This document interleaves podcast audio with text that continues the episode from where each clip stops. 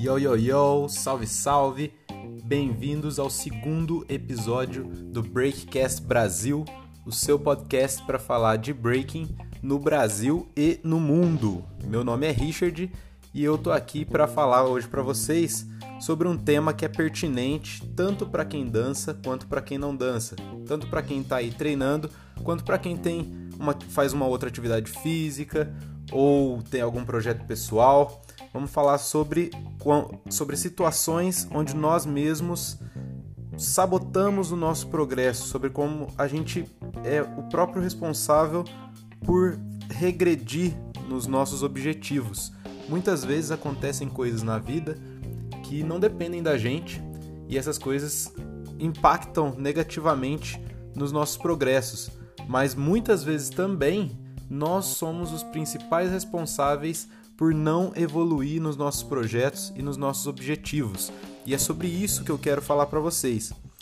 Você pode encarar como uma balela, como uma conversa fiada, mas se você está estagnado, se você não está evoluindo, presta bem atenção nisso que eu vou falar, porque certamente isso vai te ajudar.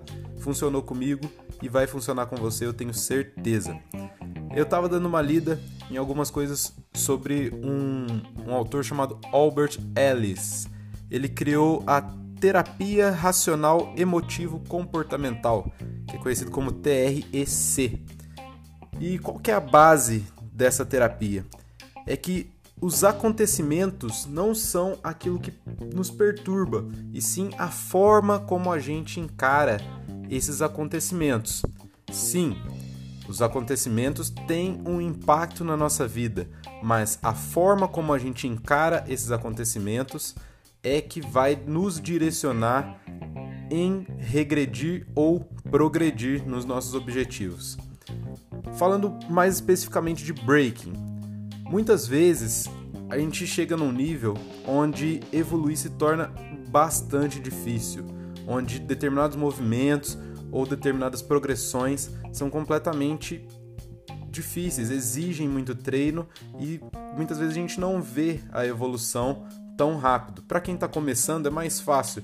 Cada treino é um movimento novo, é, a musicalidade melhora, a gente se torna mais fluido na dança, mas depois de um certo tempo isso se torna difícil. E é nesse ponto onde muitas pessoas começam a desistir, a se tornar desmotivadas a dançar.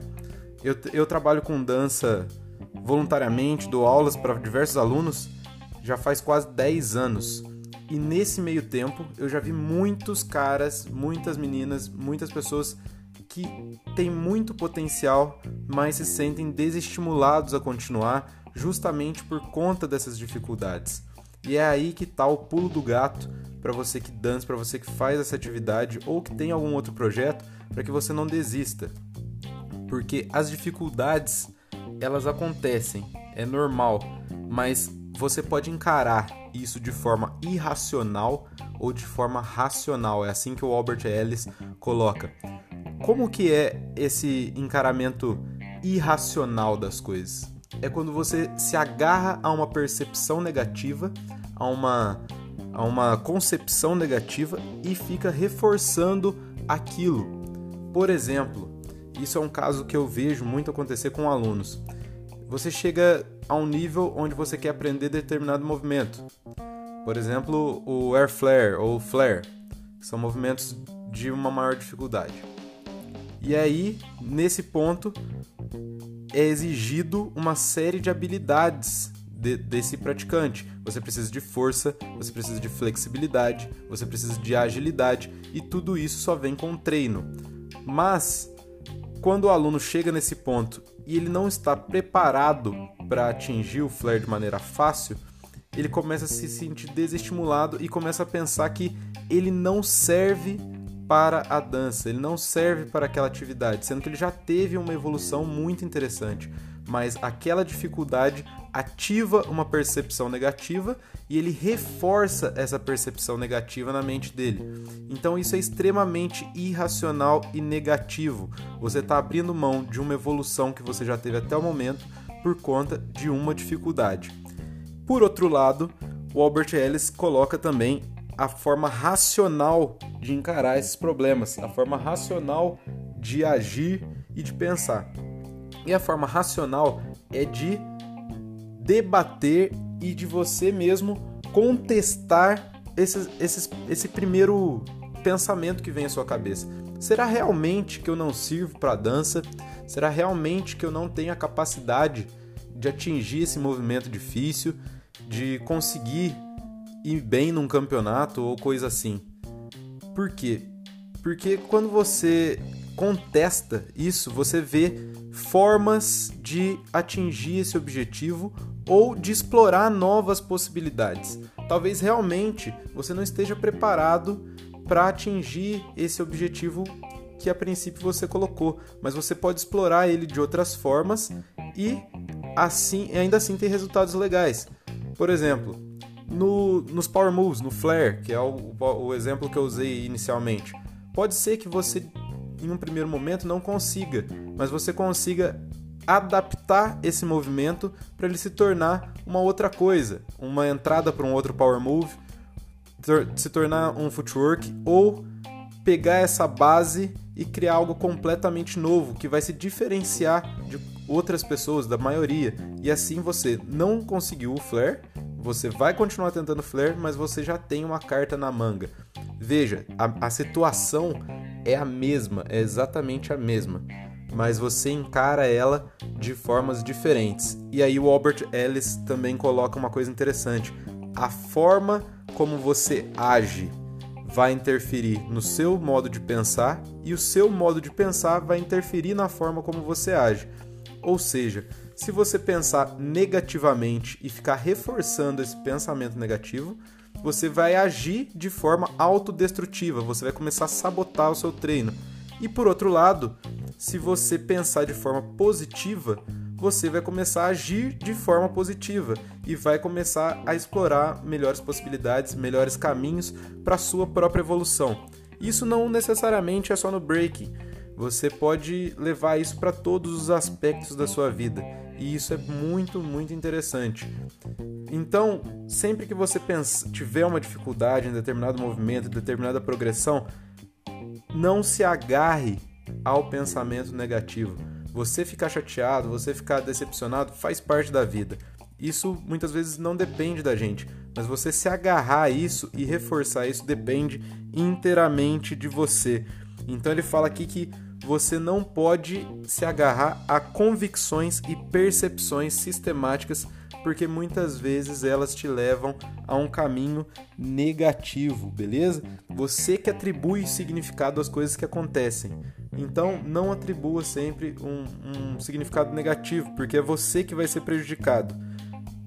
Lembrando, comportamento e emoção estão ligados. Um exemplo que aconteceu comigo mesmo. É, em algum, muitos movimentos, principalmente power moves, eu tenho bastante dificuldade, assim como uma grande maioria dos b-boys, porque faltam exatamente flexibilidade, treino para que eu, eu, eu atinja esses movimentos. Mas a partir do momento que eu comecei a simplesmente pensar neles como um objetivo a mais a ser seguido e não um obstáculo, eu já consegui melhorar muito os power moves. Em questão de, de eventos, por exemplo, eu já me sinto muito mais seguro a utilizar esses movimentos em ciphers ou mesmo em batalhas, mesmo que eles não estejam num nível que chame tanto atenção. Por quê? Porque eu sei que aquele aquele power move mesmo que simples é resultado de muito treino. E antes eu pensava que aquele power move nunca estava suficientemente bom para ser usado. Veja, a situação é a mesma, meu power move não continua, continua não sendo bom, mas a forma como eu encaro melhorou a, a minha dança por completo. Hoje, ainda que não esteja num nível ótimo, minha dança está mais completa, está mais dinâmica, e isso vocês podem acompanhar assistindo os vídeos que eu posto no meu Instagram. Vocês podem assistir os vídeos antigos, por exemplo, do Facebook ou do YouTube, e comparar com os vídeos de hoje. Os movimentos, muitos são os mesmos, mas a forma como os movimentos são colocados na session, são colocados na minha sequência, é completamente diferente. E isso eu percebo, eu percebo esse traço muito nos caras que treinam comigo. E o exemplo maior que eu dou são os b-boys Klebin e Sink. Segue eles lá no Instagram. que os caras têm essa percepção de não se agarrar a pensamentos negativos e sim explorar novas possibilidades. O Klebin, por exemplo, se tornou uma referência em footwork justamente por isso. Ele não era um cara excelente em footwork quando a gente começou a dançar, a gente começou a dançar praticamente juntos. E a partir de então ele foi trabalhando isso, explorando novas possibilidades, usando aquilo em que ele é bom, a flexibilidade, a agilidade, a força física, para melhorar os footworks dele, melhorou a postura e tudo mais. Se ele tivesse agarrado a pensamentos negativos, ele ia estar tá parado. E isso acontece com muita gente, muita gente boa, muita gente que já dançou comigo, muitos alunos, muitos amigos de crew deixaram de dançar mesmo sendo muito bons, muito excelentes, mas por conta de um movimento ou de um campeonato em que a gente não foi bem. Eles reforçaram esse pensamento negativo e hoje não dançam mais. Então, você corre o risco de abandonar algo que você é bom, você corre o risco de abandonar algo em que você pode se destacar justamente por um tipo de pensamento completamente negativo. Então, pense racionalmente naquilo que você faz, pense racionalmente no seu treino, pense racionalmente nas suas dificuldades, beleza? E tente explorar novas possibilidades ou melhorar com maior paciência, com maior calma, porque você reforçar o pensamento negativo não vai te ajudar em nada, beleza? Aprenda a ver o lado positivo das situações. Claro, eu até separei uma frase aqui. Você pensar como um campeão não vai te fazer um campeão. Você pensar que você é bom não vai fazer você ser bom, mas você vai fazer você agir como um campeão, vai fazer você agir como alguém que é bom. E a única forma de você se tornar um campeão é agindo como um campeão. Então, entre o, o, o A e o C tem o B. Você pode se frustrar porque não chegou no C, mas você pode ir até o B e evoluir e chegar no C, beleza? Então eu espero que tenha ficado claro, espero que vocês tenham entendido a mensagem que eu quis passar.